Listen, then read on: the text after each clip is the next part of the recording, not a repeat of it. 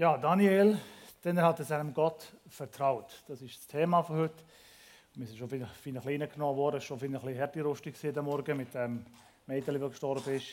Welcome home, das trifft auch nie besser zu als so eine Situation. Ich bin überzeugt davon, dass Kind, wenn sie sterben oder wenn sie die Welt verlieren, immer grundsätzlich in der Gegenwart von Jesus werden erwachen. Das ist für sie wie äh, Einschlafen vor dem, vor dem Geburtstag. Das nächste, was man erwacht, was man erlebt, ist der Geburtstag selber, die Gegenwart von Christus. Für sie ist das Himmelreich geschaffen worden.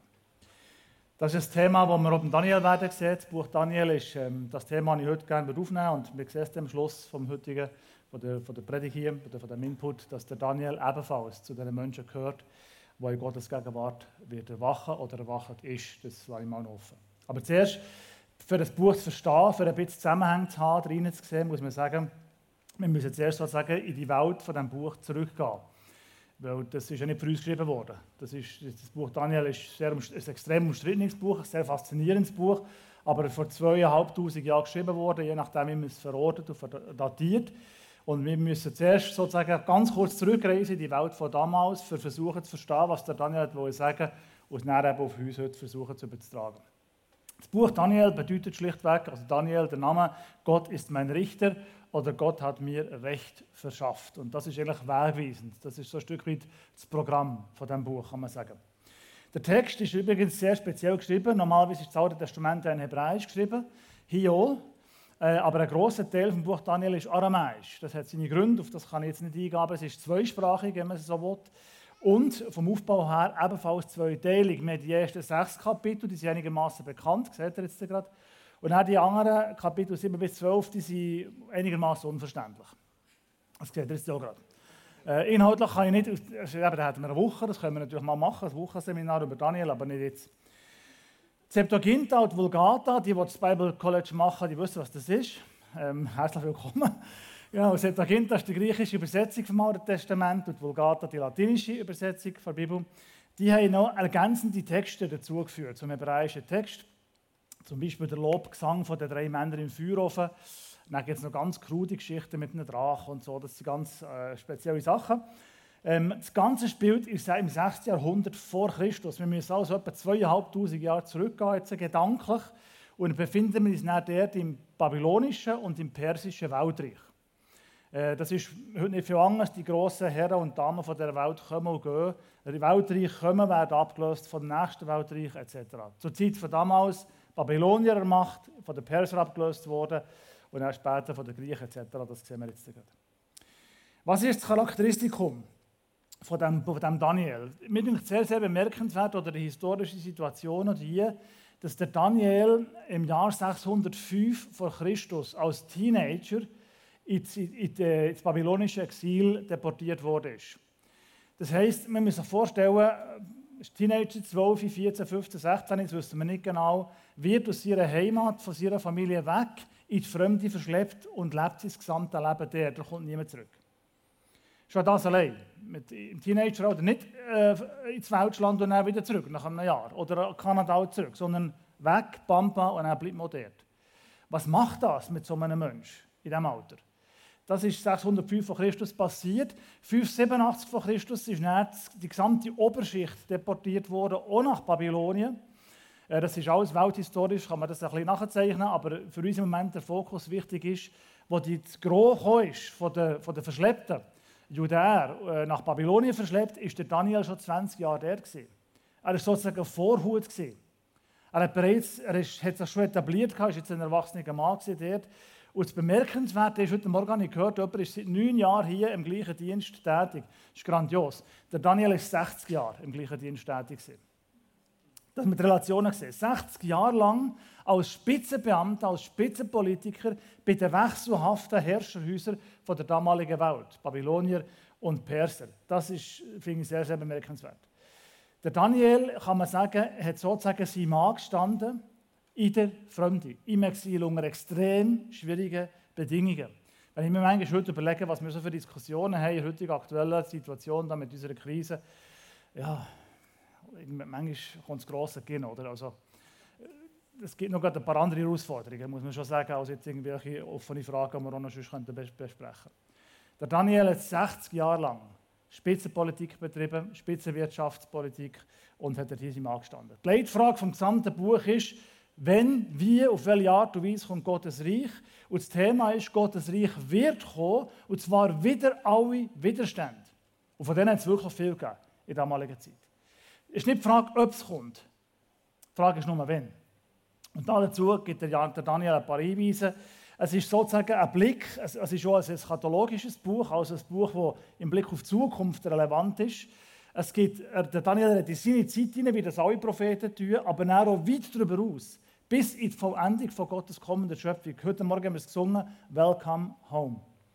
Bis zu diesem Augenblick. Er sieht der Daniel voraus, er hat auch nicht alles verstanden, was er gesehen hat, aber er gibt ein gewaltiges Panorama, das er uns eröffnet. Und übrigens, die Wirkung von diesem Buch ist ebenfalls gewaltig. Es hat etwa 350 Verse. Und von denen werden ungefähr 100 im Neuen Testament wieder aufgenommen. Also knapp ein Drittel vom Buch Daniel kommt im Neuen Testament wieder vor. Das sind mal so ein paar Facts im Hintergrund. Also 6. Jahrhundert vor Christus, unglaublich schwierige Situation, extrem schwierige Situation für Daniel selber. Und trotzdem ist es verdickt über ihm sein Leben nachher, denn er hat es seinem Gott vertraut. Und jetzt gehen wir das Buch kurz durch. Das ist natürlich jetzt nur sehr, sehr oberflächlich. Das sind ein paar Hinweise, die ich gerne am Schluss euch einladen, uns einladen, möglichst viel konkrete Ermutigungen oder Tipps und Hinweise für unser Glaubensleben können aus dem Daniel heraus äh, zu holen, für uns fruchtbar zu machen. Kapitel 1 ist sehr bekannt. Das ist das Fastenkapitel oder das Vegetarierkapitel oder das Frutarier oder was es schon alles gibt. Auf jeden Fall das ist die Legitimation für kein Fleisch zu essen. Das kennen ihr, das sind nur Gemüse gegessen und so. Das ganze Kapitel wird häufig einzelne Sachen und man kann daraus lernen, aber eins ist sehr wichtig. Gott kann über Vertrauen raus, über Bitten und Verstehen raus segnen. Das ist die Grundaussage. Mit dem eröffnet das Buch Daniel. Und zwar, obwohl der Daniel extrem schlechte Voraussetzungen hatte, für Glauben zu leben. Zweites Kapitel, der Nebuchadnezzar mit seinem Traum, der erste Traum, die Statue, die er gesehen hat, und der Daniel, der den Traum deutet, es wird hier klar in diesem Kapitel, die Reich von der Welt kommen und gehen, aber Gottes Reich kommt. Drittes Kapitel, weltberühmt, das ist die Rettung den drei Freunden von Daniel im Feuerofen. Der Daniel selber war ja nicht im Ofen, aber seine Freunde. Und dort wird deutlich in diesem Kapitel, Gott kann, wenn er will. Warum das er nicht immer will, kann ich leider nicht erklären. Äh, Fakt ist, dass Gott grundsätzlich kann. Er ist sehr wohl an der Macht, auch wenn es manchmal nicht so aussieht. Die Freunde werden übrigens aufgrund von ihrer Treue, aufgrund von ihrem Glauben in den Ofen geworfen. Das heisst, es gibt Krisen in unserem Leben als Christenmenschen, die wir nicht erleben würden, wenn wir nicht Christen wären.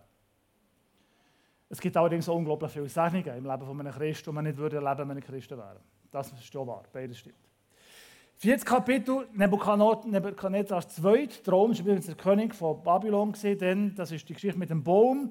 Und der Daniel, der mal dreht, Traum, tut wieder wieder klar, der, Herr vom, der Wahrherr vom Universum ruft zur Umkehr. Der Nebuchadnezzar hat dort unter Lykanthropie gelitten. Die Wahnvorstellung, ein Tier zu sein. Der ist wirklich zum Tier geworden, bis er sozusagen Gott als Gott erkannt hat. Fünftes Kapitel, Weltliteratur, Belsazars Traum, die äh, äh, Schrift an der Wand, das Gastmahl, die berühmte Schrift an der Wand, das ist schon speziell. Eine grosse eine riesige Sache und dann plötzlich schreibt sich an der Wand ein Text her, nicht per Beamer. Das, also das, das macht ihm schon zu denken. Das geht schon einen Moment lang Unruhe. Hier wird deutlich, der Belsazar ebenfalls, er muss sich, wie wir alle auch, vor Gott verantworten. Und schließlich ebenfalls Weltliteratur, Kapitel 6, Daniel in der Leuengrube.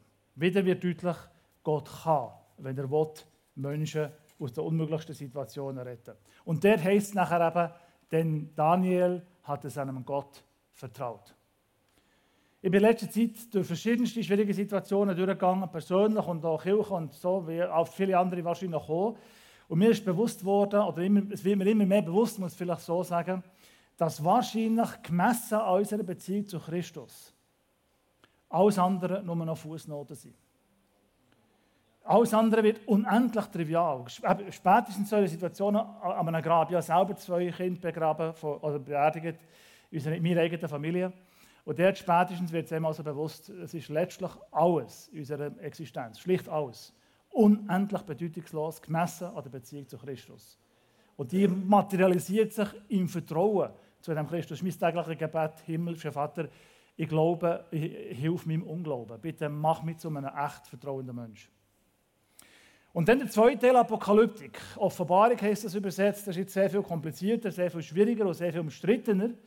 Das Kapitel 7, die Vision den vier Tieren, die aus dem Meer kommen, da, die, oder Menschensohn, das ist das wichtigste Kapitel im Buch, das deutlich macht, auch hier wieder die Reiche von der Welt kommen und gehen. Kapitel 2 und 7 gehören zusammen, die ergänzen sich gegenseitig. Und der Daniel gibt uns eine Abfolge. Wir sehen, Babylonier werden von den Persern abgelöst, die von den Griechen, die von den Römern und er von den Nachfolgestaaten von Rom. Heute sehen wir es in Retroperspektive, im Rückblick, der Daniel hat recht gehabt. Und das Letzte, was er kommt, ist Gottes kommende Welt. Das ist das, was Daniel darauf hinweist. Kapitel 8, krude Story, ein Kampf von einem äh, eine Vision von einem Kampf zwischen einem Widder und einem Geissbock, das kann man alles historisch aufklären. Alexander der Groß auf der einen Seite, Antiochus IV, Epiphanes, der hat von sich selber gesagt, er sei Gott, Mensch gewordener Gott, natürlich in aller Bescheidenheit, aber immerhin Mensch und Gott gleichzeitig. All das kann man aus dem Buch Daniel herauslesen, hunderte von Jahren vorher gesehen. Daniel 9 bis 12 nachher die große Schlussvision, Gott kann die Zukunft offenbaren und Gott kommt ans Ziel mit seinen Plänen. Durch alle Widerstände hindurch kommt Gott ans Ziel. Und das letzte Wort von dem Buch Daniel ist eben das, dass auch von Daniel gesagt wird, er ruht jetzt und er wird in Gottes Reich verstehen. Und für uns Christenmenschen ist das wahrscheinlich, ja klar, wir glauben auf Verstehung oder hoffen, dass er auf eine Stehungshoffnung hat. Ähm, sonst wäre etwas Fundamentales verloren gegangen. Aber zur Zeit vom Alten Testament ist das überhaupt nicht selbstverständlich gewesen. Zur Zeit vom Alten Testament hat es den Auferstehungsglauben noch gar nicht so gegeben. Das Buch Daniel ist das Buch im Alten Testament, wo das am deutlichsten zum ersten Mal zum Tragen kommt. Ja, es gibt eine kommende Welt von Gott. Jawohl, die Welt hier, wie wir sie kennen, ist nicht die letzte. Und wir sind eingeladen, Teil dieser Geschichte von Gott zu werden und sein. Und jetzt möchte ich gerne das noch ein bisschen für uns fruchtbar machen, indem ich ein paar Linien über Gott für uns deutlich machen und ein paar über Daniel. Was können wir aus dem Buch Daniel lernen? Nebst tausend anderen Sachen, die ich jetzt hier nicht sagen kann. Gott. Gott ist überaus mächtig und er ist wissend. Also Gott weiß um Zusammenhänge dieser Welt. Übrigens, wenn Gott mächtig ist und wissend ist, heißt das nicht automatisch, dass er alles determiniert hat. Das ist also, wir sind frei in unseren Entscheidungen. Allwissenheit und Allmacht ist nicht das Gleiche. Wenn ich jetzt als Beispiel, wenn ich äh, jetzt heute Mittag heimkomme und unserem Sohn würde sagen, wie sieht es aus mit dem Mittagessen, wie hast du es, Frucht, äh, Früchteplatte oder Gemüseplatte oder irgendwie Pizza und so, ich kann mit der Sicherheit grenzender Wahrscheinlichkeit voraussagen, was er wird wählen Das ist Allwissenheit und ich bin nur ein sehr beschränkter Vater. Das heißt aber nicht automatisch, dass ich auch definiere, er hat wirklich die Wahl. Also Allwissenheit und Allmacht ist nicht das Gleiche. Gott hat Zusammenhänge von unserem Leben, aber er bestimmt nicht alles. Wir sind frei und darum sind wir auch verantwortlich dem Gott gegenüber. Gott lenkt die Geschichte und kommt mit seiner Welt an sein Ziel. Es ist ihm nichts entglitten. Er kann nicht überrascht werden. Ein Wesen, das über der Zeit steht, das sozusagen die gesamte Zeit immer vor ihm liegt, ist jeden Augenblick unserer Existenz immer Gegenwart. Alles, was in diesem Universum passiert, ist immer Gegenwart, unmittelbar vor Gott. Gott steht ein Heer von Engeln zur Verfügung, ähm, Gott ähm, hat Möglichkeit, und Engel ist eigentlich nichts anderes als Gesandter. Was ein Engel genau ist, das ist noch, müssen wir noch diskutieren. Äh, für mich sind schon Menschen zu Engeln geworden. Angelos, griechisch, heißt Gesandter oder Gesandte. Aber Gott kann mit Engelrecht in das Leben eingreifen. Gott bekennt sich zu dem, was sich zu ihm bekennt, zu der, was sich zu ihm bekennt. Gott kann über verstehen und bitte verstehen, segnen. Und Gott kann übernatürliche Offenbarungen und Begabungen schenken. Gott kann Wunder tun, wo er will. Und Gott ist gerecht, barmherzig und vergebungsbereit. Das sind alles Aspekte über das Gottesbild, wo wir über das Buch Daniel gewinnen können. Das sind aber auch Sachen, die man sonst findet in der Bibel. Vielleicht das mit den Engeln kommt sonst nie so stark vor wie im Buch Daniel. Das ist das Buch, das das am meisten promotet. Vielleicht noch das Buch Tobit ähm, im Alten Testament, für die, die gerne mit, äh, mit Reinheitsbibel Bibel lesen, hier kommt das Buch Tobit vor, äh, hier kommen auch Engel vor, Raphael und so, aber sonst ist das Buch Daniel da führend. Und jetzt vor allem, was können wir für uns selber vom Daniel lernen? Nebst dem, was wir wissen von Gott her, was, was gewinnen wir aus dem Daniel für unser persönliches Leben? 21 Punkte. Also ich hoffe, ihr könnt auf 21 zählen, also ihr habt die Möglichkeit, das noch nachzulesen, aber grundsätzlich, ich habe mal 21 Sachen rausgeschrieben, und zwar einfach nur durch die aufmerksame Lektüre vom Buch. Es lohnt sich also, die biblischen Bücher von A bis Z zu lesen, und zwar ganz und aufmerksam zu lesen. Nicht nur so einzelne Verse, sondern das Gesamte im Zusammenhang. Der Daniel hat ausgesprochen schlechte Voraussetzungen für Glauben zu leben, extrem schwierige Bedingungen. Ich habe es vorhin gesagt, als Jugendlicher in die Fremde verschleppt. Also schlechtere Voraussetzungen kann man, kann man wirklich fast nicht haben, es geht fast nicht.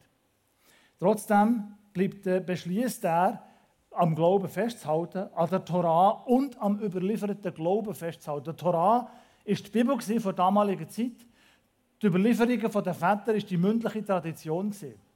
Diese beiden Aspekte, finde ich, können wir für uns heute genauso fruchtbar machen. Einerseits Bibel und andererseits Tradition. Es gibt ja Leute, die sagen, Tradition ist per se schlecht. das ist eine per se schlechte Aussage. Weil Tradition kommt von, von Tradere, das heißt einfach überliefern. Auch die Bibel ist Überlieferung, ist schriftliche Tradition. Wenn wir die beiden Wege sehen, einerseits die schriftliche Tradition der Bibel und andererseits die mündliche Tradition der Kirchengeschichte, wo wir ja Teil davon sind, dann haben wir plötzlich zwei Wegweiser, die uns durch das Leben führen können.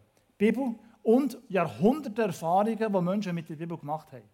Ich kann nur ermutigen, leset eure Bibel. Und werdet nach der Tradition der Kirche bewusst. Das fällt ja nicht mit uns an. Also ICF ist eine coole Sache, aber ganz ehrlich, vor 300 Jahren hat es die nicht gegeben. Und vor 2000 auch nicht. Und vor 2500 hat es noch gar keine Kirche gegeben. Also sowohl Bibel wie Tradition. Und es ist eine Glaubensentscheidung von Daniel, das zu pflegen. Er hat sich entschieden dazu. Jawohl, ich lese die Bibel. Jawohl, ich lebe in der Tradition von meinem Volk. Das passiert nicht einfach. Das, das stellt sich nicht eines Tages ein. Schon immer mal etwas lesen Dann werdet ihr wahrscheinlich nicht zur Bibel greifen. Es ist eine Entscheidung. Vieles im Glauben hängt, das heißt, unspektakulär. Es ist einfach eine Entscheidung, es ist Wille, es ist Disziplin, es ist ein Durchziehen. Das gehört auch zum Glauben. Es ist nicht nur Sun, Fun and Nothing to Do. Das darf auch sein, aber es, gehört, es sind zwei, zwei Sachen, die zusammengehören. Er handelt aus der Treue zu Gott, zur Treue, in der Treue zur Torah und überlässt Ergebnis an Gott. Das ist ja sehr bemerkenswert. Wir haben manchmal das Gefühl, ja, jetzt lebe ich doch, ich bin doch super fromm und ich möchte genau nach der Torah, nach, also nach der Bibel, nach der Tradition, ich gebe mir rein, 20 Jahre mit Dienst in der Kirche, Gott muss mich doch segnen. Gott muss gar nichts. Er ist Gott, er ist der König. Der Daniel lebt nach der Torah. Er lebt nach der Tradition. Er ist voll im, im, im Glauben von seinem Volk. Und egal was passiert, er überlässt das Ergebnis Gott. Das finde ich eine hegene Haltung. Es geht nicht darum, dass ich mit meinem Glauben, mit meinem stillen Zeit machen, mit meinem Zehnten oder was ihr immer einsetzt, dass ich irgendetwas erwarte. Ich bin, ich, ich bin manchmal skeptisch, wenn ich höre, ähm, wir wollen mehr von Gott.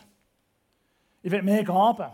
Ich will mehr Segnungen, ich will mehr Heilige, Wunder und so. Ich auch. Also ich, unbedingt. Amen, keine Frage, oder? Aber ging es nicht letztlich noch, noch tiefer darum, dass man, mehr von, dass man nicht mehr von Gott weiß, sondern mehr Gott selber. Um seiner selbst willen. Ohne etwas zu bekommen. Würde ich auch mit Gott durchs Leben gehen, einfach weil er Gott ist. Angenommen, ich hätte nie ein Erlebnis mit Gott, null, nichts, wäre mir Gott immer noch wichtig. Das ist die Frage, die sich stellt. Ich bin auch mit meiner Frau nicht geheiratet, damit sie mir gut tut, sondern damit ich ihr gut tue. Die Frage ist ja nicht, bin ich genug geliebt worden, sondern liebe ich, liebe ich genug? Liebe ich Gott um seiner selbst willen? Der Daniel hat sich dafür entschieden, finde ich bemerkenswert. Und dann bewährt er sich, wie gesagt, jahrelang im Alltag unspektakulär als Spitzenbeamter. Auch das. Christsein ist ja nicht etwas vom Sonntag, also oh, hier, so hoffe ich schon, hier christlich irgendwie, aber im Grundsatz ist das eigentlich etwas, was unter der Woche passiert, dauernd im Alltag. Mein Alltag ist, ich bin fast nur mit Christen zusammen also mit Pfarrer und so, Theologen, das hat, hat, einen gewissen Zusammenhang. Aber mein Auftrag ist, Kirche so versuchen zu sagen, dass Kirche zum Segen für Gesellschaft wird. Und die meisten Christen leben ja in der Gesellschaft, im Alltag, in ihrem Berufsleben. Dort wird sich Christi bewahren und bewähren.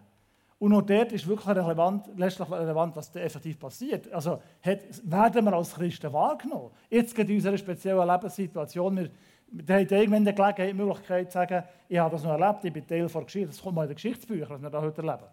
Mit der ganzen Pandemie-Geschichte. Sind wir attraktiv als Christen in dieser Zeit, in dieser Welt? Haben wir, machen wir einen Unterschied zur Gesellschaft um uns herum? Gibt es bei uns auch Spaltung oder sagen wir, nein, hier, wir haben eine gemeinsame Mitte, Christus. Das wäre wahrscheinlich der entscheidende Punkt, wo wir echt eine Chance hätten, in den Schwierigkeiten einen Unterschied zu machen, so wie es der Daniel 60 Jahre lang gemacht hat in seinem Leben. Er ist von Gottes Geist erfüllt, heisst es. Und auch das ist nicht etwas, was einfach passiert. Das ist nicht so, dass jenes Morgens erwache und der Heilige Geist ist in Fülle da. Sondern das ist ein kontinuierliches sich nach Gott ausstrecken. Er hat ein regelmäßiges Gebetsleben gepflegt. Er hat sich die Schrift angeeignet. Das heisst, er hat nicht nur die Losungen gelesen am Morgen. Jetzt noch gar nicht gegeben. Aber das längt nicht. Also eine Schrift aneignen, saubere Schrift werden, ist nicht damit gemacht, ich tue morgen fünf Minuten, also besser fünf Minuten als zwei, oder? Aber das ist also, ich weiß auch nicht. Es ist irgendwie so, das ist wirklich die, das ist extrem fast, oder? Im geistlichen Bereich. Das ist der Hardcore, das ist wie 40 Jahre Wüste. Also das, die Schrift aneignen wäre wirklich, das ist ein Buch mit, also das hat einen Fadenroten. Das sind nicht einzelne, was kann man lesen, von A bis Z, 1200 Seiten, je nach Ausdruck. Ähm, das würde sich lohnen, wie der Daniel sich das wirklich anzueignen, selber zur Schrift zu werden. Der Heilige Geist wird uns erinnern, heisst an das, was wir gehört haben von ihm. Aber er kann nur das erinnern, was wir mal gehört haben. Oder mal gelesen haben. Es ist schon ein bisschen etwas mit unserem, hat schon mit dem Verstand zu tun. Das ist nicht etwas, tut nicht weh, wenn man etwas weiß. Schrift studieren, sich darin vertiefen, sich die Schrift aneignen, finde ich fundamental wichtig in unserer heutigen Welt. Das kann man von Daniel lernen. Er kennt die Glaubenstradition von seinem Volk, er kann die Tradition für sein Leben fruchtbar machen. Er bekennt sich in existenziell sehr schwierigen Situationen zum Glauben. Was rund läuft, ist keine Sache, oder? Sonntagmorgen hier ist auch wirklich einfach, Christ sein. Aber im Alltag, es Herd auf Herd geht, dort wird es dann plötzlich uns über. Er nimmt die herausfordernden Situationen, und das finde ich wieder sehr bemerkenswert, sich zusätzlich Zeit für das Gebet. Er hüstert nicht um. Jetzt muss ich gerade eine Lösung und so. Meine Frau sagt mir das manchmal. Jetzt ich, hat sie irgendein Problem und so, dann will sie mir erzählen, dann habe ich vier Ratschläge. Sie sagt, ich will das gar nicht wissen. Ja, für was sagst du mir denn? Dass ich es jemandem sagen kann, dass jemand zulässt. Mittlerweile habe ich es einfach langsam, kommt es mir manchmal Sinn, aber noch nicht immer. Es wäre gut, einfach jetzt nichts zu sagen, zulassen. Ähm, aber immerhin mal zulassen wäre schon mal hilfreich. In herausfordernden Situationen sich zusätzlich Zeit zum Hören zu nehmen. Auf Mitmenschen, auf Gott hören, miteinander im Gebet sein. Und zwar auch mit den Freunden zusammen. Es gibt Herausforderungen im Leben. Ich vermute, wie die Familie, die ihr Kind verloren hat, die sind nicht mehr lag zu beten oder nicht mehr lag zu glauben. Und dort braucht es Gemeinschaft. Dort braucht es Freunde, die für einen glauben, die für einen und mit einem beten. Darum braucht es christliche Gemeinschaften. Dann ist bemerkenswert, dass er niemals seine eigene Ehre gesucht hat. Er hat immer die Wahrheit gesagt, in Liebe und klar. Auch bemerkenswert, ich finde manchmal, die Wahrheit wird zu sehr in Klarheit gesagt und wenig mit Liebe. Und manchmal auch zu liebevoll und zu wenig klar. Und dort ist ja so ein Mittelweg gar nicht einfach. Er tut stellvertretend für sein Volk Buß. Er tritt in Riss für sein Volk. Der Daniel wird so vollkommen gezeichnet im Alten Testament, dass es Theologen gibt, die sagen, der hat nie gelebt, der ist zu perfekt. Das hat etwas, der ist, der ist makulos. Einer von den ganz, ganz wenigen, der makulos gezeichnet wird. Und trotzdem bin ich überzeugt, es hat nicht gegeben. Er hat Buß da für sein Volk. Vielleicht wäre das so etwas, was wir als Christen tun könnten. Wir leben de facto in einem deistischen Staat, wo vielleicht Menschen noch glauben, dass es irgendeinen Gott gibt, aber der greift ganz sicher nie ein. Und das ist übrigens auch Christen ich lebe immer wieder Christen, die, wir leben mit Gott, aber wir rechnen wirklich damit, dass er etwas tut, dass er da ist und handelt. Das nennt man Theismus. Und das ist letztlich eine speziell moderne Form von Gottlosigkeit. Wir Buß für die Menschen, die es nicht können, weil sie brauchen unsere Unterstützung. Und der Daniel hat Visionen, gewaltige Träume, gewaltige Offenbarungen, aber jedes Mal geht er, wenn er so etwas erlebt, durch den Bruch. Also wenn ihr den Wunsch habt, Träume, Visionen, Prophetien zu haben, wirklich zum Prophet, zur Prophetin zu werden, schlaft noch mal drüber. Das kann, das kann Substanz gehen. Der Daniel drei Wochen einfach Game Over. Also es war vier Abend. Tiefste Depressionen, würde man heute sagen. Und dann, äh, als Fazit um dem Ganzen kann man sagen, Es wird ihm von den Mitmenschen um ihn herum ein gewaltiges Lebenszeugnis ausgestellt. Menschen sagen über ihn, der Daniel, der hat sich in seinem Leben bewährt. Das finde ich wirklich etwas, was ich mir wünschen würde. Für mich, es geht ja nicht darum, was sie von mir denken. Ob ich jetzt da mir selber als der Hirsch anschaue oder so, sondern die Frage ist, was die Leute irgendwann über mich werden sagen. Das ist das Kriterium, das gilt. Und noch wichtiger als was Menschen sagen, ist das, was Gott sagt. Der Daniel wird von Gott als Geliebter bezeichnet. Ganz am Schluss über sein Leben. Der Daniel ist ein Geliebter Gottes. Ich kann mir nicht vorstellen, dass es etwas Grandioses gibt als ein Schlussbouquet. Die Reise von, unserem, von unserem, unsere Reise der Zeit wird verwendet werden eines Tages. Ähm, und wir kommen irgendwann in Gottes Reich an. Ich stelle mir dort immer irgendein englisches Cottage vor. Einfach grandios. Oder der Lebensweg geht zu Ende und wir kommen endlich an das Cottage her. Wir klopfen, die Tür geht auf. Herzlich willkommen. Herzlich willkommen. Du gehörst zu den Geliebten von dem Haus. Du gehörst zu meiner Familie. Komm rein, voll Bad, nimm den Platz, dann gibt es Nacht und dann wird mal geschlafen und ausgeschlafen. Jetzt ist die Zeit vom Feiern. Hier und jetzt noch nicht. Im Moment sind wir noch verreist der Zeit, aber der Tag wird kommen und so wie es in Daniel heißt, ganz am Schluss, er wird ruhen und er wird in Gottes Reich auferstehen. Der Glaube und diese Hoffnung wünsche ich mir für jedes von uns, dass wir einen Glauben können wachsen in uns, weil Glauben können wir nicht produzieren, aber dass ein Glaube in uns kann wachsen kann, wo schlussendlich das Verdickte bekommt, so im Daniel, denn er hat es seinem Gott vertraut.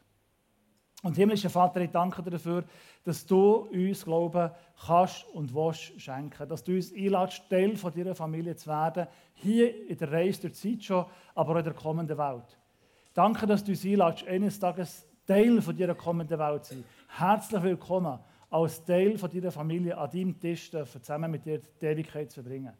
Danke für die Hoffnung, die du uns gibst. Aus dem Buch Daniel aus ins Neue Testament bis heute. Danke, dass wir eingeladen sein Teil von dieser gewaltigen Geschichte zu sein, die du für uns am Schreiben bist. Und danke, dass wir dürfen wissen, die Welt ist nicht die letzte. Und wir gehen auf eine grandiose Welt mit dir zu. Merci vielmals. Amen.